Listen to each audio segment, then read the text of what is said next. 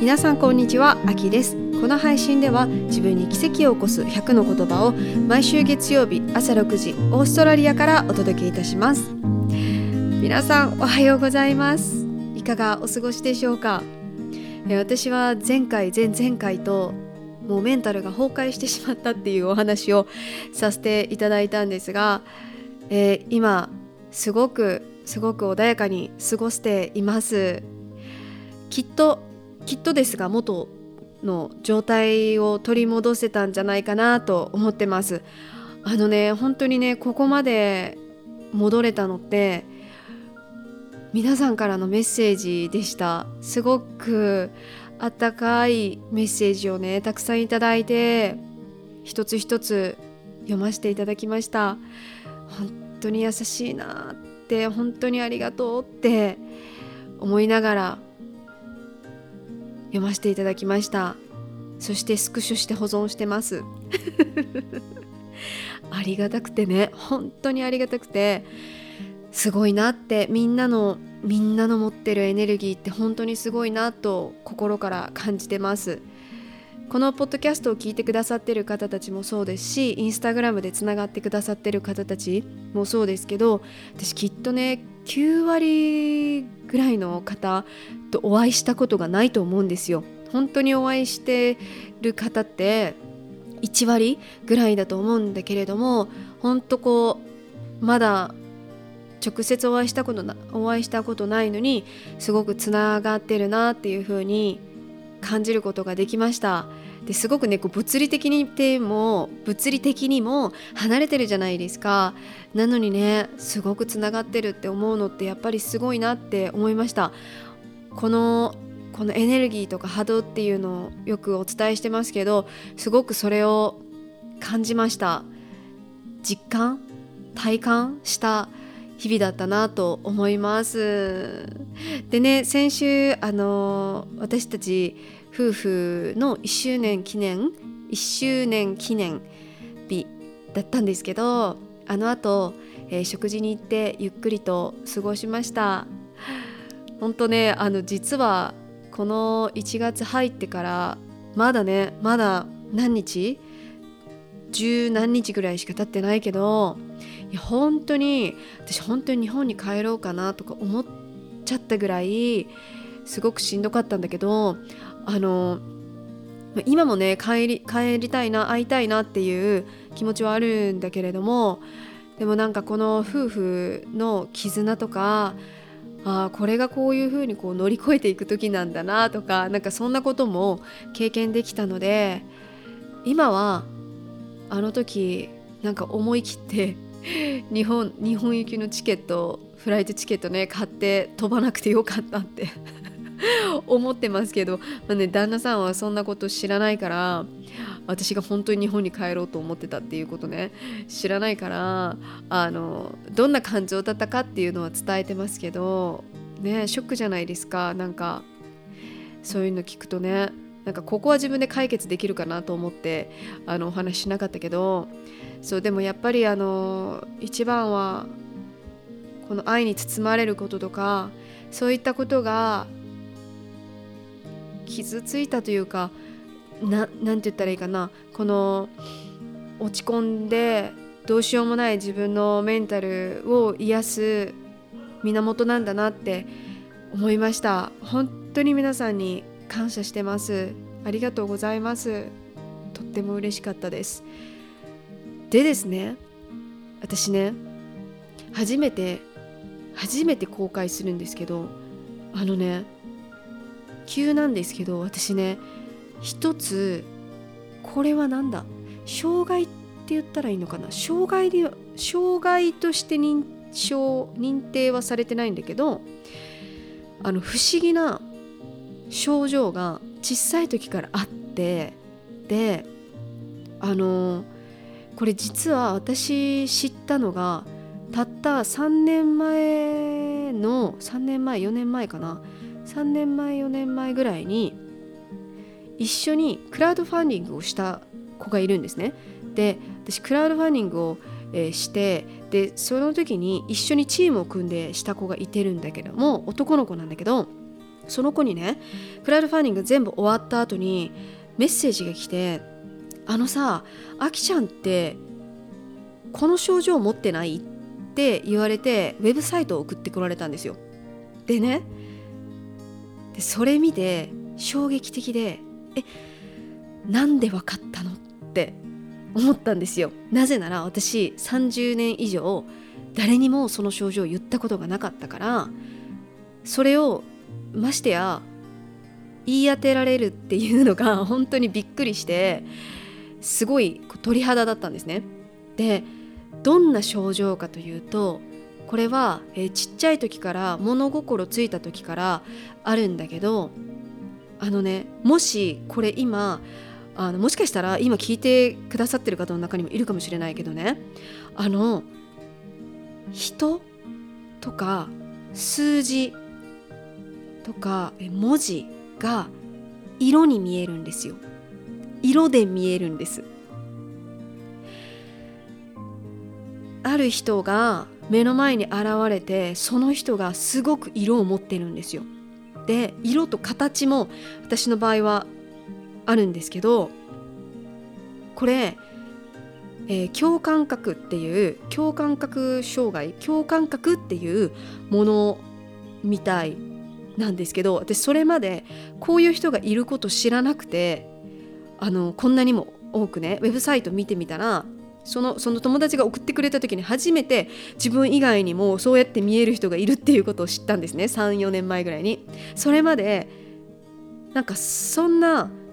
あんまりか深く考えもしなかったんですよ。感覚的に全部あるものだから。でねでで例えば数字の3は水色とか、えー、ドレミファソラシドのラは紫とか。ABCDF の F は肌色とかこんな感じで全部色に見えるんですよ。で人に至ってはこれは私人なんだけど人は色と形が見えるんですよ。それが長四角三角丸とかみんな形が違っててで色も別に黒だからといってその人が今ダークな時とかそんなのではなくてとかすごくこの人明るいよねだから黄色とかじゃなくて全く関係ないんですその人のこのえっ、ー、と性格とかとか状態には関係なく色がすごくこう見えてきてで高校生ぐらいの時は色と形が人の前に出過ぎてその人の顔が見えなかったりとか してたんですよ。でも分かってるから自分でそれが見えるっていうことを。だからこうなんかちょっとこう今ちょっとどいてくれますか？みたいな感じで 頭の中でその視覚とかに言うんですね。じゃあこうスーって薄くなってその人の顔が見えたりしてるしてたんです。でなんかそのあのなんかねく、えっと、味覚とか、えー、味覚触触覚？え？あの肌に触れる感覚あるじゃないですか。とかがあってあの一時期私あの私のお母さんが 私のお母さんが炊きたてのお米にしか見えなかったんですよ。こんなことを私のお母さんにも言ったことないけど炊きたてのお米にしか見えなくてで逆に炊きたてのお米がお母さんにしか見えないっていう症状もずっとあったんですよ。えげつないですよねしかもこれ何の役にも立たないの。今のところ。今のところ何の役にも立ってないきっと。ね。この症状聞いたことありますかね？聞いたりなんかそういう人いたよっていう人とかいたら私教えてほしいな。よかったらインスタグラム DM で教えてもらいたいです。不思議ですよね。色と形と食感と、えーえー、感覚手手で触れるのって何だったかな？手手で触れる感覚があって急にそれがブワーって出てくる時がもう突然ブワーって出てくる時があって機械体操のマットのマットをぐるぐるぐるって直した時のあの柔らかいのに硬い感じの感覚とかが急に口の中にとか来たりするんですよ もう意味わからないですよ意味わからないからこの表現を人にも言ったことがなくてそうだからねあの友達が「このこれじゃない?」あきちゃんってもしかしてって言った時はマジでもうほんと衝撃的でびっくりびっくりでした。でねまあなんかこのこの感覚なのかはわからないけどあの私ライフコーチとしてお仕事してるじゃないですか。でねこれもちょっと初めて言うんですけどあのねライフコーチしてる時って何か私ゾーンに入ってるのか見えないものが見える時があるんですよ。でそれもずっと見えてるとか私あのそんなあの霊能的な力はそこまでないって自分の中で思ってるからずっと見えてるわけではなくて急にね喋ってる時にその人の左、えっと、私から見てその人の左横に映像がブワーって出てくるんですよ。で出てきてでそれが私最初何か分からなくてでで言わなかったんですねその生徒さんとかにも。ででも本当に何度も出てくる時とかは途中で気づいたんですけどそれが出てきたものを言語化してる時その生徒さん受講生さんに言語化してる時自分の中で強烈的な鳥肌がずっと立つんですよ喋りながら伝えながら。でこれなんかねほとんどそして伝えたほとんどがもうほとんど的中するんですよ。で私が言いたくないことも言わせられる時があるんですよ。なんかその何度も左左に出てくるから。でなんかそれが何で私が言いたくないことかというと例えばちょっときつかちょっときつい言葉だったりもするんですね。だからなるべくはや私は優しい言葉で伝えたいのに何度も出てくるのがそれだからそれを伝えなきゃいけなくてでお伝えさせてもらってでその時はねえー、そうなんですよみたいな感じでねこうあの受講生さんも伝えてくれるんですけどそこから半年とか経った後にいや実はあの時のアキさんの言葉に結構ショックでっていう風に言われたことがあってショックででもあの言葉が私の目を覚ましてくれて変えてくれましたって言ってくれたのね。だから私はその私が見えちゃうもの左に見えるものって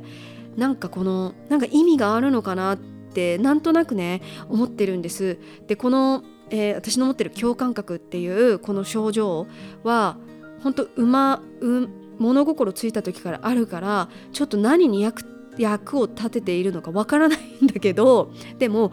今の私のお仕事ライフコーチっていうお仕事とか何かをクリエイティブする時のこの先の形が見えるんですね。でなのでいつも私はそこの形に向けて物事を進めていくんです。じゃあそしたら必ずうまくいってるんです。でなのでそのお力をお借りして私だけじゃなくてライフコーチっていうお仕事を通して別の人にもそれを、えー、使ってるって感じなんですよ。だからなんかこのこんな感覚を持ってる人いるんじゃないかなと思ってなんか私以外にも。なんか今まで言えなかったけど実は私なんかこの瞬間にこういうこと見えるんですとか聞こえるんですとかなんかそういうそういう方いるんじゃないかな。そしてこれからもっとなんか増えるんじゃないかなって思ったりしてます。いつのエピソードだかな。去年の5月にニュージーランド行った時にあのその時も声声と文字が風景にブワーって現れて、えー、声声じゃないか。音声としては聞こえなくて文字が目の前になんかこうパソコンでタイピングされたようにパパパパパパパってこう文字がね出てきて私が見てる景色の中にね出てきてでそそのエピソードあるのでよかったら見てみてください。ちょっとそのエピソード何だ何エピソードだったかちょっと見ますね。えー、エピソード32自分の人生を豊かにするにはっていう中できっとこのここで喋ってるかと思うのでぜひよかったら聞いてみてください。なんかねこういうこととかがそうなんか変なって言ったらいいのかな。不思議なことって本当にたくさん起きるなってこの私たちの生きてる世界ってね起きるしで知らないこともたくさんあるんだろうなって思いながらそう最近生きてます。生きてます。なんかねこういう同じ症状の方いたら教えてほしいな。私まだお会いしたことないんですよ。同じ症状を持ってる方に。ぜひよかったらメッセージをください。でそしてですね今日はそんなそんな、えー、私のライフコーチの中で、えー、作った教材の一部を、えー、シェアしたいなと思ってます。ああのこの一部が皆さんの今日の自分に奇跡を起こす言葉になればなと思ってます。ちょっと待ってね今本広げるからね教材広げるからあのこれは皆さんアインシュタインってご存知だと思うんですけどあのアインシュタインが娘のリーゼルに1400通の手紙を残したんですね。でそれを20年間亡くなった後20年間は内容を公開しないっていう指示を添えて指示を添えてヘブラハム大学に寄付をされたんです。ででその中で20年後ね開封された手紙があるんだけどこの手紙は教材には全部一語一句書いてるんです。で書いたその、まあ、アインシュタインの手紙の、えー、内容をまとめたというかまとめたものがあるのでそれをね今日は皆さんにシェアさせていただいて心のどこかにしまってもらえればなと思います。とってもとっても素敵な言葉がアインシュタインの手紙にはたくさんあったのでそこを引用しながらシェアさせていただきます。では今日の自分に奇跡を起こす言葉です。私たちはみんな小さくてでも強力な愛の発電機を持っています。何の見返りもなく与え続け何の条件もなく許すのはとても難しいことなのかもしれません。でも生命の誕生を想像してみましょう。子育てって無償の愛。見返りを求めることなく責めることなく許す心がそこにはあります。私たちは皆この愛から始まっているのです。子供を育てながら私たちはきっと愛というものを学んでいるのかもしれません。振り返ってみると日常に感じることのできる愛の形はたくさんあります。愛を行動に移せる人にはその愛は巡り巡って戻ってくる。愛の行動を与える場所に愛の行動が返ってくる。巡り巡って帰ってくる。それは直接の相手からじゃないこともきっと多いはずです。だからとっても気づきにくいけれど自分の人生を振り返ってみれば何か浮かんでくる記憶があるのではないでしょうか。見返りを求めない。与えるが時に与えられるとして戻ってくる。これが引き寄せです。愛が交換される場所に光というエネルギーが誕生する。ここで少し光の話をしましょう。愛を与えその愛を受け取る。私たちはそんな出来事に触れることでとても幸せな気持ちになります。そんな場面に触れた時心はとっても穏やかで優しい気持ちになります。この命を存続させている太陽も水も大地もガスや燃料も生きていくすべてに私たちは自然からのエネルギーをもらっています。そしてそんな私たち人類にもエネルギーが唯一一つだけあります。私たちが種の共存を望むならもし私たちが生きることの意義を見つけるなら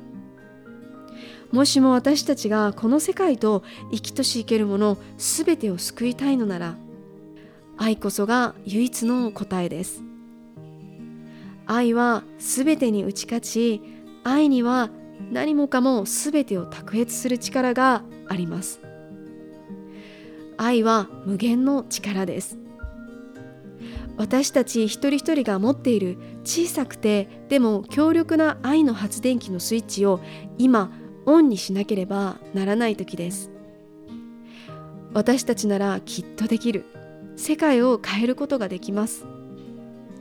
人と人とが関わり合い喜び合い愛し合う中で私たちの未来が守られ本当の意味で豊かな未来へとつながっていきます。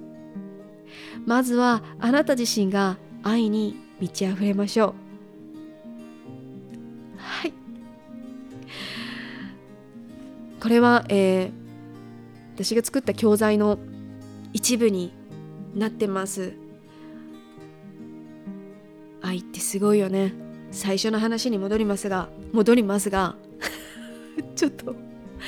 今日あのー、最初の方から気づいてましたけどあのイントネーションおかしいなって自分で思ってますがそのまま、えー、続けさせていただきます。そうあのね 愛ってねすごいなって本当最初の話に戻るんだけどみんながくれた愛とか与えた愛って私でなくてね誰かに与えた愛っていうのは必ず巡り巡ってあなたのもとに帰ってきます。これ気づかない人が多いんですよ。あのなぜなら例えば A さんに愛を与えたから A さんから戻ってきます。B さんに与えたから B さんからしか戻ってきませんっていうわけじゃないから。巡り巡っていろんな形になって帰ってくるんです。ということで今日は愛と光と、えー、私の、えー、不思議な症状。共感覚についてお伝えさせていただきました、えー、いつも聞いてくださって本当にありがとうございます。ご縁に感謝いたします。生きとし生けるものすべての命が尊重される日に愛を込めて秋でした。バイ。